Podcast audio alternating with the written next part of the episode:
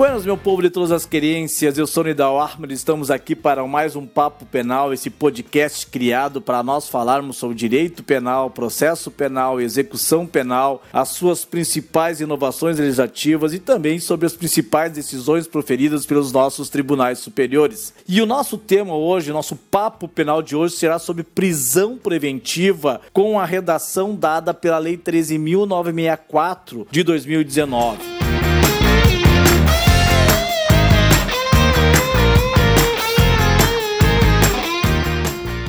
De fato, essa lei 13.964 de 2019, chamado pacote anticrime, trouxe uma roupagem nova para a prisão preventiva, a começar pela legitimidade. Pela redação anterior, nós tínhamos a prisão preventiva, ela poderia ser decretada em qualquer fase, na fase da persecução penal, da fase investigatória até a fase processual. E nós tínhamos que fazer uma distinção acerca da legitimidade, porque na fase investigatória só era possível ao juiz decretar prisão preventiva a partir do requerimento do Ministério Público ou representação da autoridade policial. E na fase investigatória, não era possível ao juiz decretar a prisão preventiva de ofício. Mas na fase judicial, o juiz poderia, pela redação anterior, poderia o juiz decretar a prisão preventiva de ofício, ou seja, sem ter sido provocado,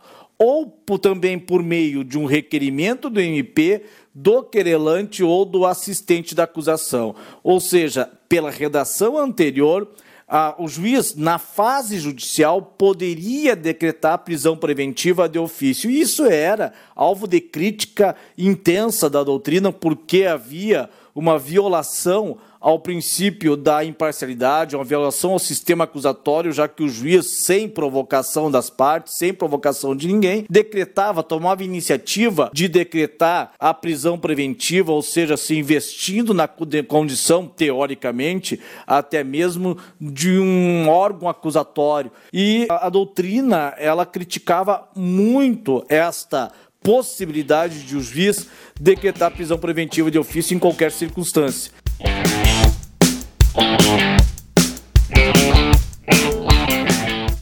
Agora, com a nova redação dada pela Lei 13.964 de 2019 ao artigo 311 do Código de Processo Penal, a prisão preventiva ela pode ser decretada em qualquer fase da investigação policial ou do processo penal. Continua na fase investigatória, sendo possível decretar prisão preventiva a partir do requerimento do Ministério Público ou de uma representação da autoridade policial. E na fase judicial, é possível ao juiz decretar a prisão preventiva a partir do requerimento do Ministério Público do querelante do assistente de acusação. A novidade é que não é mais possível ao juiz decretar a prisão preventiva e qualquer outra medida cautelar diversa da prisão de ofício. Ou seja, o legislador, atendendo aos reclames da doutrina, atendendo o entendimento doutrinário, passou a dispor expressamente no artigo 211 a impossibilidade de o juiz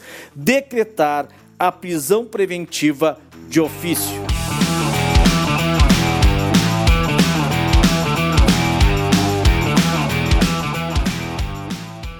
Também, lá no artigo 312 do Código de Processo Penal, o legislador também introduziu uma novidade, ou seja, uma novidade legislativa, porque, na verdade, a jurisprudência, a doutrina já sedimentaram a entendimento da necessidade de o juiz para fundamentar a sua decisão com base numa gravidade em concreto. O juiz não poderia jamais decretar prisão preventiva com base na gravidade em abstrato, sem fundamentar, sem apontar a gravidade, o perigo concreto gerado pelo, pelo, pelo estado de liberdade do imputado. Ou seja, nós tínhamos, uh, nós temos agora como uns pressupostos, nós temos a prova da existência do crime, o indício suficiente de autoria e expressamente agora também o perigo gerado pelo estado de liberdade do imputado, que seria o periculum libertatis. Né? E, e o juiz, quando ele for proferir a decisão de decretação da prisão preventiva, ele deve motivar, tem que estar fundamentado, motivado e apontando o receio de perigo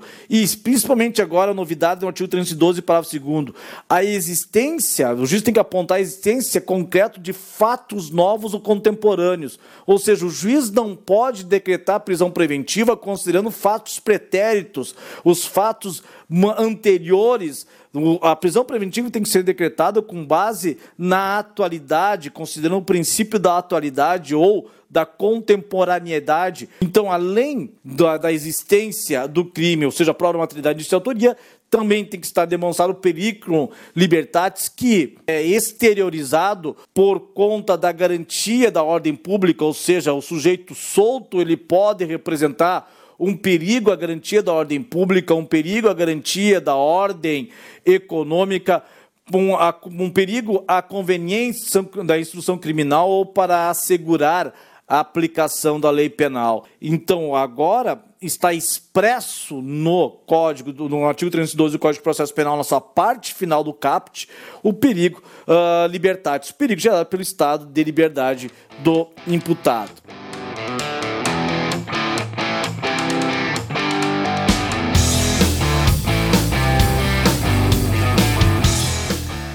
Além disso, além de ter o indício de autoria, prova da materialidade, o perigo gerado pelo estado de liberdade do imputado, é nesse, é, e um dos fundamentos que autorizam o decreto de prisão preventiva, ou seja, não precisa ter não precisa estar presentes todos os fundamentos, garantia da ordem pública, ou garantia da ordem econômica, ou, aplica, ou aplicação da lei penal, ou conveniência criminal. Basta um desses fundamentos, por exemplo, garantia da ordem pública, para viabilizar a possibilidade do decreto da prisão preventiva, desde que demonstrado o perigo, o perigo do estado de liberdade do imputado. Mas, além daqueles pressupostos e fundamentos do artigo 212 do Código de Processo Penal, é necessário que estejam presente uma daquelas hipóteses de admissibilidade da decretação da prisão preventiva do artigo 313 do Código de Processo Penal. Ou seja, não é para qualquer crime que se pode decretar a prisão preventiva. Tem que estar inserido numa daquelas hipóteses do artigo 313 do Código de Processo Penal,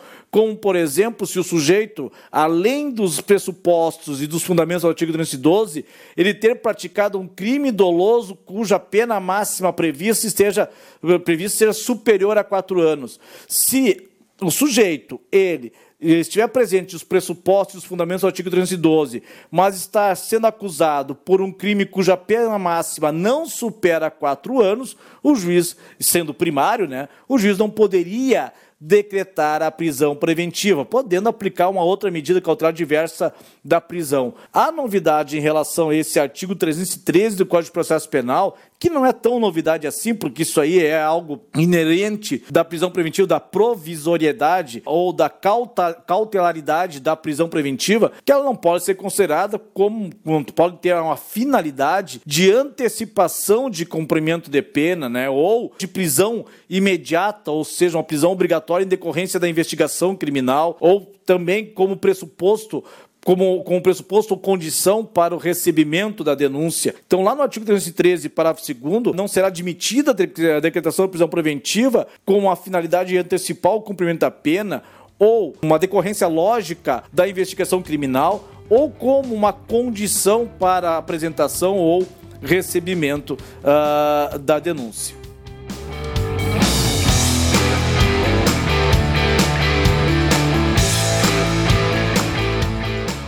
Também nós temos uh, como uma das principais alterações ou, ou, ou, ou inovações, vamos dizer assim, da prisão preventiva é acerca da fundamentação da decisão que decreta prisão preventiva. O artigo 315 do Código de Processo Penal sofreu uma alteração bastante relevante, na verdade um acréscimo, né,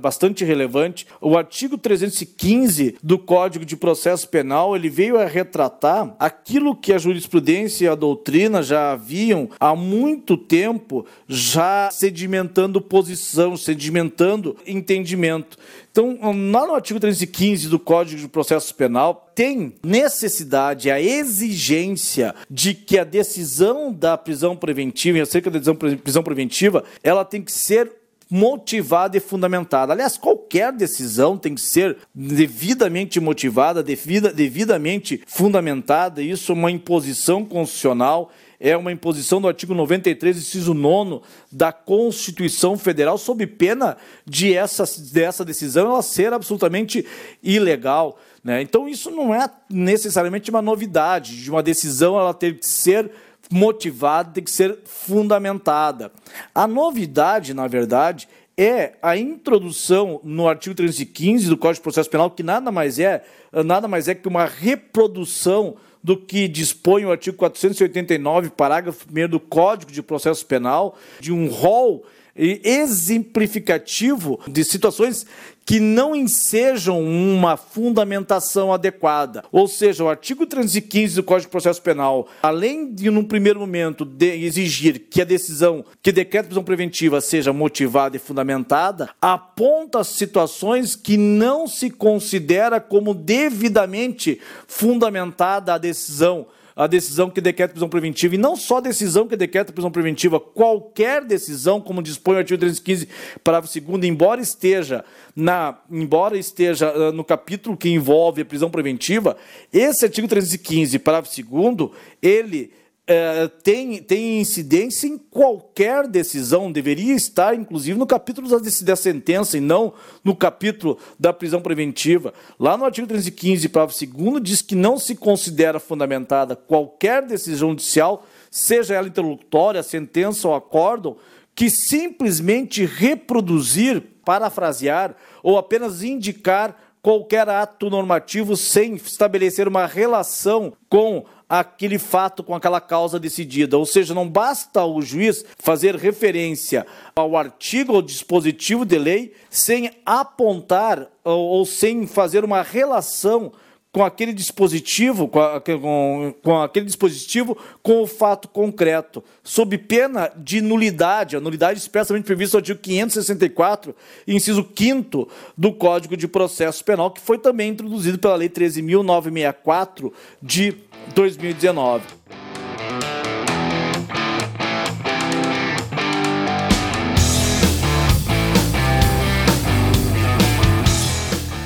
Também não se considera fundamentada a decisão que empregar conceitos jurídicos indeterminados, como, por exemplo, decreto de prisão preventiva para garantia da ordem pública, ou, ou sem, sem especificar qual que é a ordem pública, qual a razão pela qual que está se decretando a prisão preventiva para garantia da ordem pública. Não basta só o, juiz determinar decreto de prisão preventiva para garantia da ordem pública. Isso é um conceito jurídico indeterminado, tem que explicar, tem que, tem que apontar a motivação concreta relacionada àquele caso. Também não se considera fundamentada a decisão quando o juiz simplesmente uh, invocar motivos que poderiam ser prestados para qualquer outra decisão como, por exemplo, uh, presentes a, a, justa causa decreto prisão preventiva. Vejam que, ou presentes a justa causa receba denúncia, que, ou, que seria fundamentação para o recebimento de denúncia, presentes justa causa receba a denúncia. Ou seja, simplesmente invocar, simplesmente invocar algum motivo, algum fundamento que poderia ensejar ah, ou justificar outra decisão, como, por exemplo, o recebimento da denúncia, a presença de justa causa, só invocar sem apontar concretamente a incidência, a relação dessa fundamentação com o fato concreto,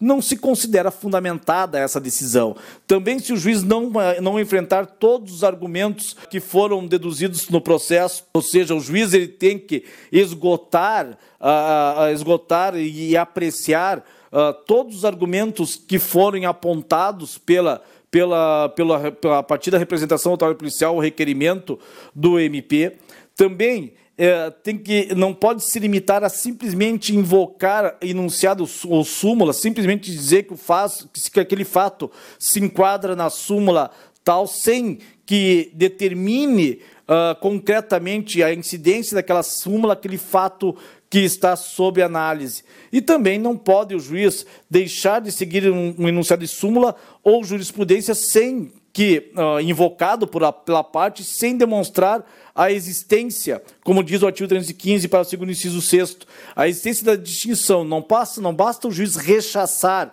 a incidência de uma determinada súmula, de uma determinada jurisprudência ou precedente ao caso concreto, sem, de, sem estabelecer a distinção e, e, a razão pela qual aquela súmula não se enquadra àquele fato, aquele caso que está sob julgamento.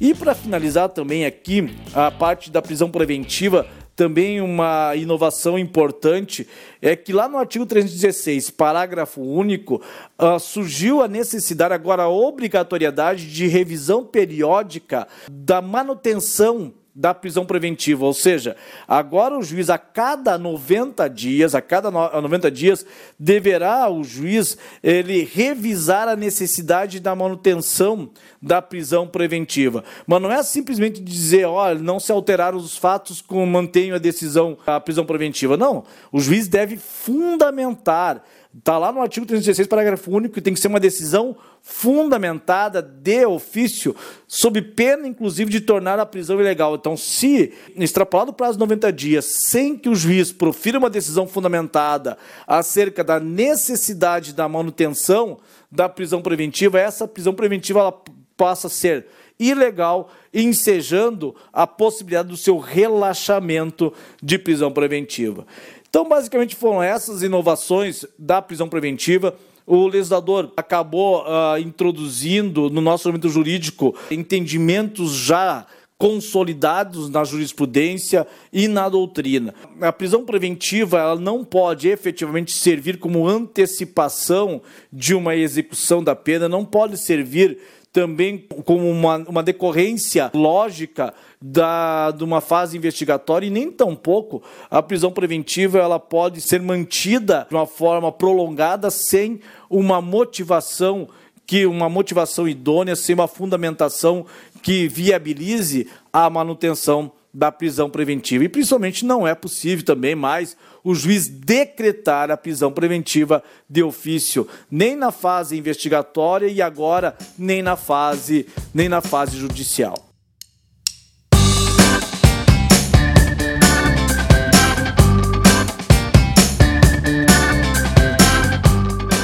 Era isso que nós gostaríamos de tratar com vocês nesse papo penal sobre prisão preventiva. Um beijo carinhoso, respeitoso para os meninos, um abraço, ministério bem, bem de longe para os meninos. Beijos, tchau.